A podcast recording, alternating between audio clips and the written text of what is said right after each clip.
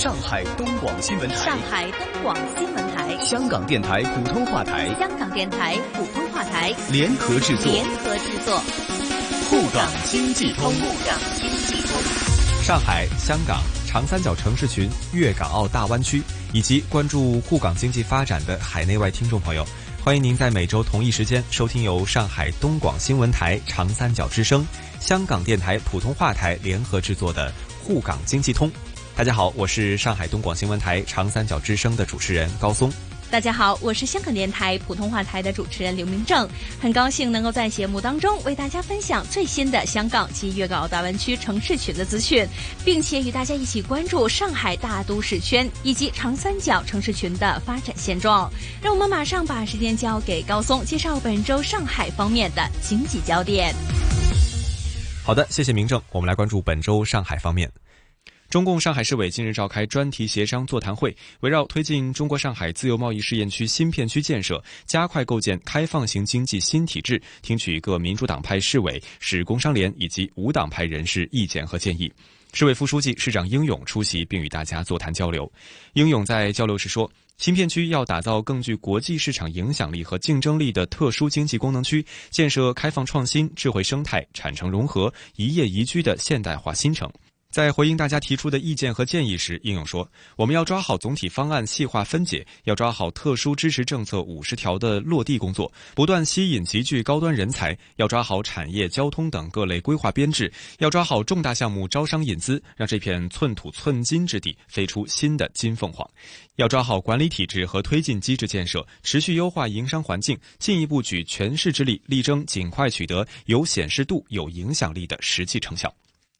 屡创上海速度的特斯拉项目又有新进展。据上海自贸区临港新片区透露，特斯拉超级工厂项目一期最主要的建筑单体联合厂房一已通过竣工综合验收，取得综合验收合格证。特斯拉超级工厂项目一期联合厂房一总建筑面积超过十四万平方米，包括冲压、白车身、涂装、总装四大工艺车间，是超级工厂最主要的一个功能车间。该厂房竣工综合验收的顺利完成，标志着特斯拉超级工厂朝着投产的目标又迈出了重要一步。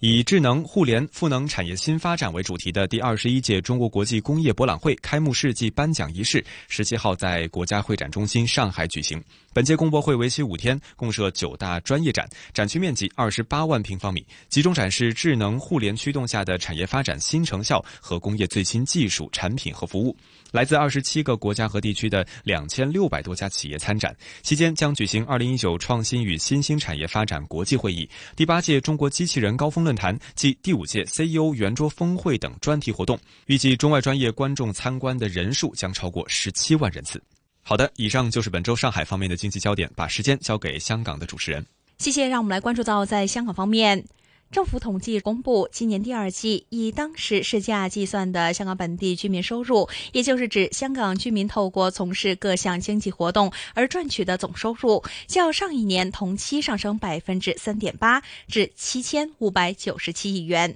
同计以当时的市价计算的本地生产总值估计为六千九百八十七亿元，按年升幅为百分之三点五。第二季的本地居民总收入较本地生产总值多出了。六百一十亿元，相当于该季本地的生产总值的百分之八点七，主要是由于投资收益净流入。而第二季的香港初次收入主要包括投资收益方面，总流入为四千九百八十二亿元，较上年同期录得百分之四点一的升幅，相当于该季本地生产总值的百分之六十八点四。与此同时，第二季的初次收入总流出也较上一年同期上升百分之三点六，至四千一百七十二亿元，相当于该季的本地生产总值的百分之五十九点七。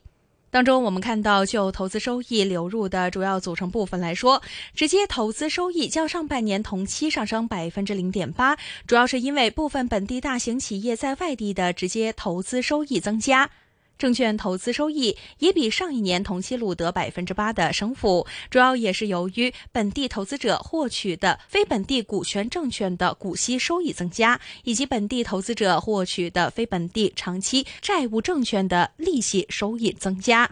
而按国家或地区方面分析来说，在第二季，中国内地继续是香港初次收入总流入的最主要来源地，也占当季总流入的百分之三十八点七。而其次的是英属维尔京群岛，占百分之十九点一。在初次收入总流方面。在初次收入总流出方面，中国内地和英属维尔京群岛在第二季继续是最主要的目的地，分别占了当季总流出的百分之二十四点二以及百分之二十三点七。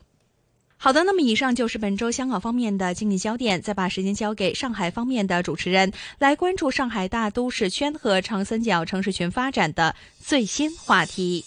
沪港经济通，沪港经济通。好的，谢谢。南通市日前在上海举办长三角大数据一体化发展论坛，会上互通签订大数据基础设施和产业发展战略合作协议，共建数字长三角，为长三角区域一体化发展提供大数据支撑。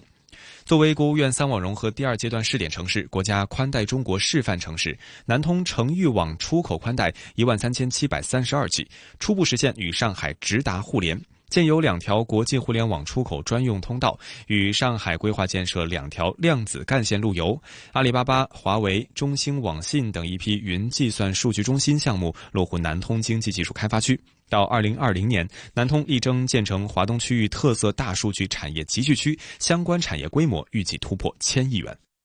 长三角大学生上海地标设计大赛优秀作品展示暨颁奖典礼近日在上海财经大学举行，同济大学、都市之心等十八个作品获金银铜奖。大赛自六月底启动以来，吸引了来自长三角地区的五十多所高校的在校大学生、行业领域的青年校友、青年设计师两百多个团队报名参赛。此次大赛以上海地标设计为载体，汇聚长三角大学生的共同智慧，探索城市微更新的创新模式，让青年服务长三角高质量一体化发展贡献智慧。杭州西站枢纽暨湖杭铁路近日开工建设，杭州西站枢纽选址于余杭区仓前街道，车站规模为十一台二十线。站房地上面积约五十万平方米，将来旅客通过乘坐机场轨道快线，自杭州西站枢纽至杭州东站时间约二十五分钟，至萧山机场约四十五分钟。杭州西站枢纽暨沪杭铁路是打造轨道上的长三角的重要节点工程，对于贯彻实施长三角一体化发展国家战略、完善区域高速铁路网布局等具有重要意义。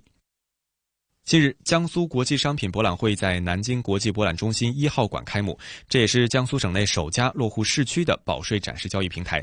江苏国际商品博览会是落实长三角一体化协同发展的战略部署，放大进博会溢出效应，促进上海与江苏区域协同发展的重要平台，也是首届进博会以来上海为承接进博会溢出效应、促展品变商品而创设的常年一站式交易服务平台模式首次走出去。记者日前从长三角地区首设的水师议事堂联席例会上了解到，上海市金山区水务局、平湖市水利局和嘉善县水利局新近已经联合建立了交界区域水环境一体化保洁新机制，全面打响水葫芦歼灭战。合力筑牢长三角水生植物拦截第一道防线，三地联合设立联防联治办公室，强化对边界地区水葫芦发生情况的联合查勘，定期通报打捞数据，组建工作群，形成互通互商互促的合作平台，利用库区聚集水葫芦拦截打捞，防止水葫芦漂流出本辖区。缓解上游对下游、支流对干流的水葫芦汇聚压力，对不通航河道实施封闭打捞，不留死角；对通航河道实施拦截打捞、分块打捞，进一步强化源头防控，加大区域联动治理。好的，以上就是本周上海大都市圈和长三角城市群的最新话题。再请香港主持人为大家分享粤港澳大湾区的相关发展。好的，谢谢。让我们来关注到在大湾区方面。